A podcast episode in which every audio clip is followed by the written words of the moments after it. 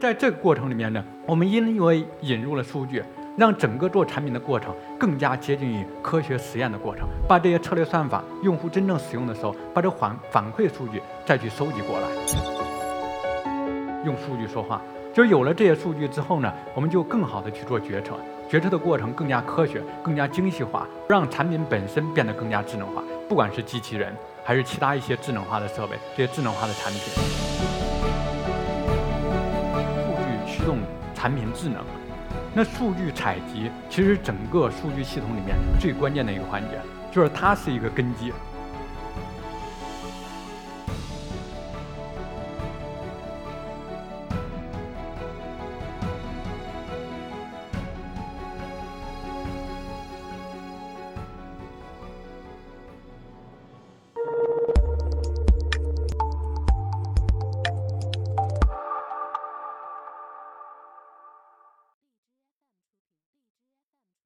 大家好，我是一课的讲者桑文峰，神策数据的创始人。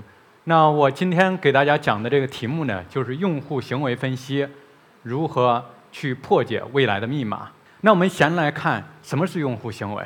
我们从小学语文，那都会给大家讲一个一个事件，一个事件发生，它有 who、when、where、how、what，有这些相关的这种维度的信息。我们只要把这些信息记录下来。那好，我们都能把一个当时一个事件给这个复现出来。那你人生的经历呢，其实都是由这么一个一个的点是组成的，并且你自己现在在智能手机里面装了很多这样的 APP，然后你进行一些操作，去下单购买一个东西，其实你在进行的任何一个操作都是一个用户行为。那基于这些用户行为，在商业上就会比较有价值了。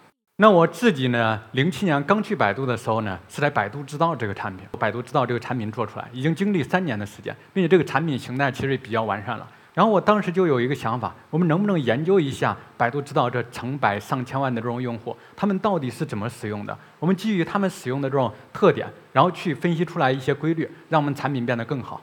这就是那个时代、那个时间点，这些东西研究还是非常少的。然后之后呢，整个团队也是我们的这个经理，他决定呢，我们要去做针对用户个性化的这种问题推荐，就是根据一个用户他以往回答过的这种问题，或者说他在百度浏览过的这种产品，这个页面，基于这些信息呢，我们去给他去训练一个模型。那基于这个模型呢，就给他推荐感兴趣的问题。我自己呢，有幸是里面的这个核心研发成员。然后最后整个产品上线之后呢。给整个百度知道的这种回答量呢，提升了百分之七点五。当时这个产品本身已经相当稳定了，已经没有太多这个可提升的余地的时候，让它又有一个增长。我也因为做这个项目呢，当年拿了最佳百度人的这个奖项。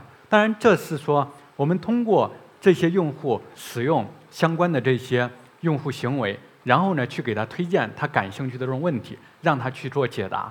那另一方面呢，就是我们有了要推荐的一些问题。然后我们到底怎么引导他，能够促使他，能够激发他，他去点这个问题，然后去回答这个问题呢？那这里面其实当然我们可以产品经理去拍脑袋去决定我们到底怎么引导他。当然我们也可以通过数据去研究它。比如来说，同样我们推荐几个问题给用户来回答，这推荐的引导语我们怎么去写？是等待您来回答，还是我来帮忙解答？大家觉得哪个效果会更好一些呢？其实我们当时。大家也弄不清楚，于是呢，我们就做了一次实验，让百分之五十的用户呢显示等待您来回答，让百分之五十的用户呢显示我来帮忙解答。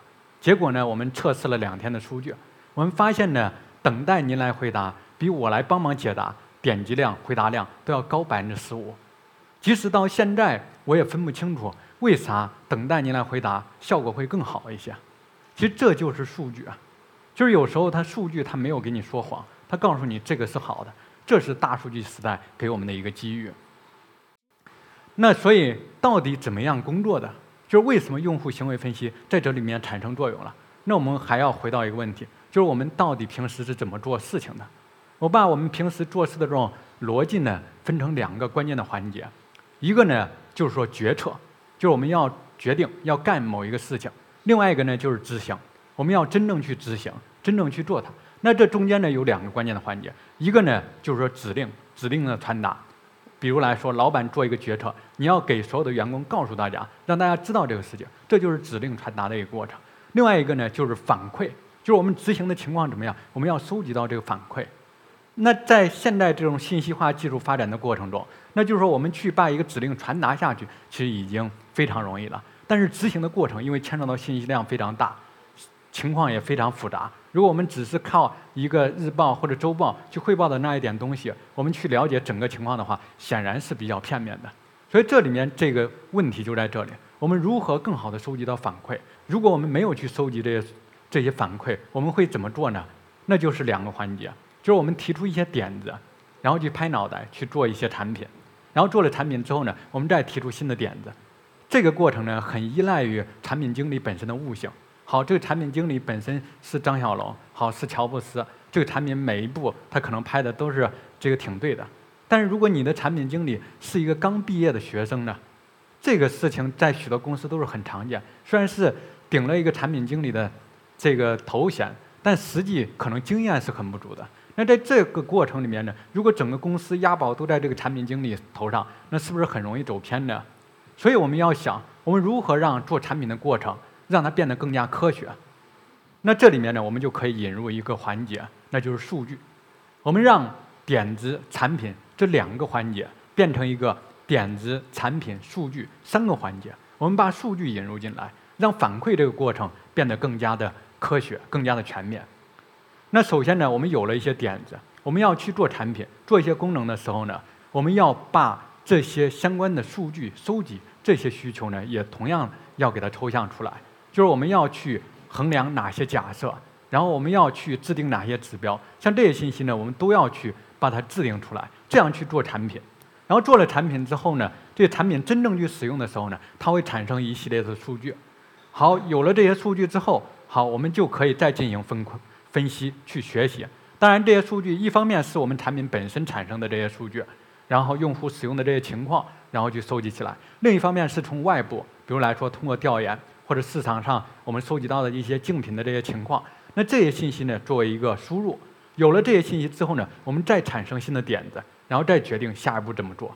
所以在这个过程里面呢，我们因为引入了数据，让整个做产品的过程更加接近于科学实验的过程。就是我们提出一些假设，然后进行实验，进行验证。验证的过程里面，我们产生新的实验数据，然后再把这些数据呢，再用于产生新的点子，所以让这个过程呢变得更加科学。然后另一方面呢，我们做一些智能化的东西，把这些策略算法，用户真正使用的时候，把这反反馈数据再去收集过来。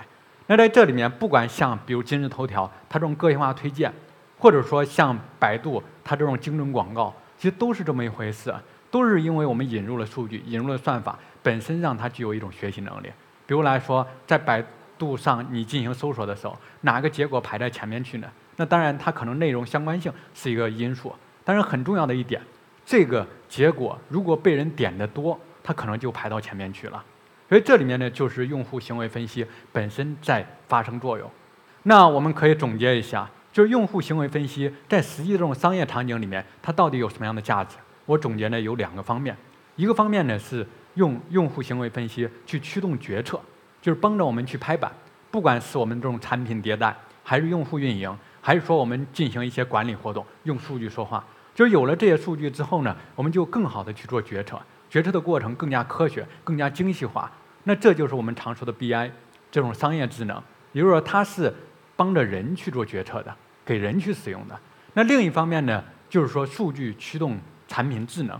那什么是智能？我前面也讲了，其实就是说我们去有这些数据，然后去套上策略算法，然后让我们的产品本身具有一种学习能力。那我认为呢，去驱动决策，它可能只能发挥数据百分之二十的价值，更大一个价值呢，在于产品智能，就是让产品本身变得更加智能化，不管是机器人还是其他一些智能化的设备，这些智能化的产品。那在一五年我最早创业的时候，我给公司起了个名字叫 Sensors Data。叫传感器数据，其实有许多朋友呢都产生了一定误解。他说：“本来觉得你们做硬件的，实际你们就是一个大数据公司、大数据软件公司。那你为什么起这么一个名字呢？”然后，那其实是我这么考虑的。我觉得未来呢，其实是一个传感器时代，就是说我们有各种各样的这种传感器。比如你想看到，就装一个摄像头，如果要听到呢，就装一个麦克风。然后如果想闻到呢，那当然我们可以装一个嗅觉的传感器。总之，你能够感知的东西，我们都可以通过传感器去收集起来。那当然，我们实际在用一些互联网产品的时候，同样你进行的任何操作，我们可以嵌入一段这个数据采集的代码，把你这些行为也都采集起来。其实这些也是一种传感，就是通过这种方式，我们能捕捉到世间万物各种各样的这种操作。那有了这些数据之后呢，我们就可以进行很多很多的基基于数据的一些智能化的东西了。那这里面就是我们如何去把底层的这种数据去收集去做好。当然，我们用传感器这样的技术，我们可以通过这个代码，通过 SDK 去收集这些数据。那我们收集数据的一个原则是怎么样的呢？那数据采集其实整个数据系统里面最关键的一个环节，就是它是一个根基。那我们在这个数据上就要考虑，我总结就四个字：大、全、细、实。就是我们如何去把数据更全、更细、更加时效性的这种收集起来。那大呢？那就是说本身大数据嘛，一个物理量也比较大，另外它覆盖的这种面也比较广，所以我们在收集数据的时候，同样是这个数据分析这样的这种技术，但是现在这个时代，因为数据底层是不一样的，数据维度是不一样的，然后我们能做的事情那就不一样了。著名的这个管理大师迈克尔伯特呢，他去把现在我们正在经历的这个浪潮呢，信息化的浪潮定义为第三次浪潮。就是在这个浪潮里面呢，很大的一个产特点呢，就是智能。然后他把这些产品呢定义为智能互联产品。这产品呢，它包括三个部分，一个呢是物理的这种，比如来说，你一个铲斗，它有这个铲斗这种这种物理这种特性。另外呢，就是智能部件，就是有传感器，有一些其他这种数据分析这种能力。